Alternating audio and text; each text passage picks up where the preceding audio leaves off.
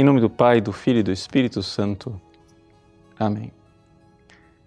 Meus queridos irmãos e irmãs, nós hoje proclamamos o Evangelho daquele paralítico que é trazido pelos seus amigos e colocado com grande fé e confiança diante da presença de Jesus. Todas as vezes que eu leio um episódio em que um paralítico é curado, eu me identifico com esse episódio. Por quê? Porque a experiência mais comum que eu vejo dentro de mim é exatamente o fato de que o meu coração de alguma forma é paralítico. Ou seja, é incapaz de amar. E essa paralisia é uma paralisia radical. Ou seja, realmente nós somos incapazes de nos mover na direção do amor, se não for o toque da graça de nosso Senhor Jesus Cristo. O episódio do Evangelho nos coloca diante desta realidade fundamental. Nós precisamos nos aproximar de Jesus com fé.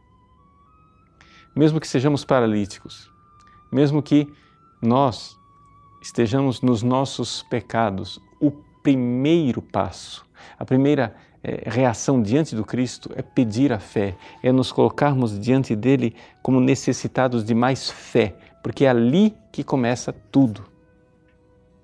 Por que isso? Porque é a fé quem nos conecta com Cristo. Você quer que Jesus haja na sua vida? Pois bem, o canal que une você a Deus é a fé. Eu não me canso de recordar às pessoas isso, porque porque parece tão simples que as pessoas não dão valor.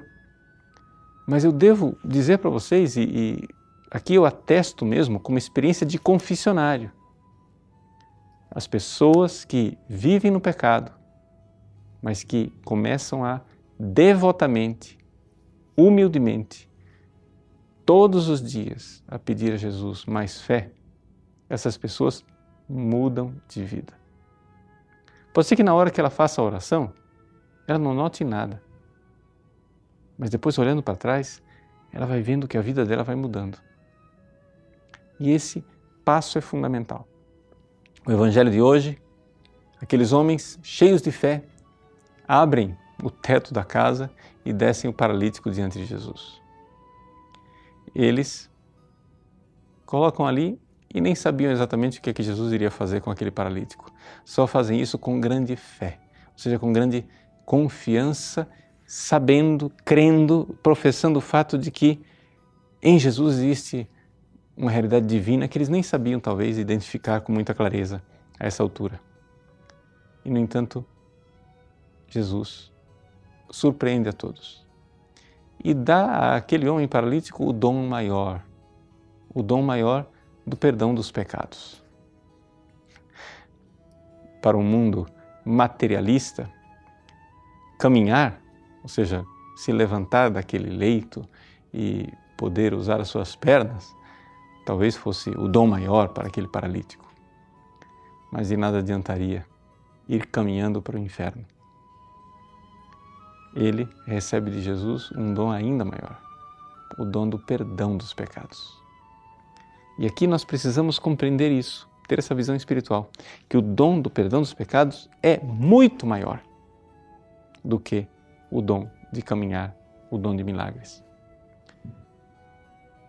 Santo Tomás de Aquino nos recorda de um comentário de Santo Agostinho, em que é, Santo Agostinho recorda que nós, ao sermos redimidos dos nossos pecados, estamos recebendo de Cristo uma graça maior do que a criação do céu e da terra. Sim, é muito mais receber o perdão dos pecados do que se Deus agora de repente recriasse o céu e a terra. Por quê? Porque céus e terras passarão, mas a graça sobrenatural que Deus infunde na alma do justo quando perdoa os pecados, isso não passará.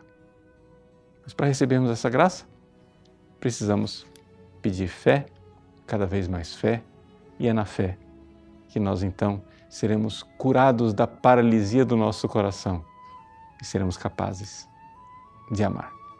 Deus abençoe você. Em nome do Pai, e do Filho e do Espírito Santo. Amém.